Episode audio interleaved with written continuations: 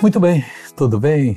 O apóstolo Paulo disse uma coisa bonita e essa aqui é bom já para esse final de ano.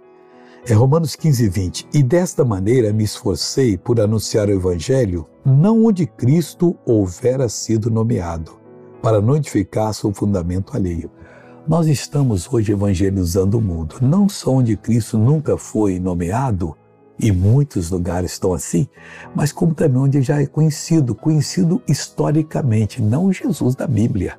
Aquele que perdoa pecado, aquele que cura enfermo, aquele que expulsa demônios.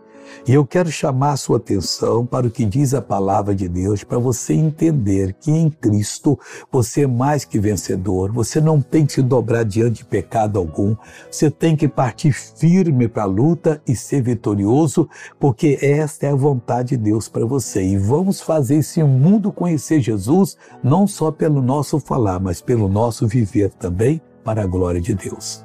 Agora eu quero orar com você. Pai, eu uno a minha fé com a fé dessa pessoa. Eu repreendo todo o mal da vida dela. Eu reprovo e digo mal, vai embora. Largue essa pessoa. Você tem que abandonar essa vida agora. Não estou pedindo, estou determinando.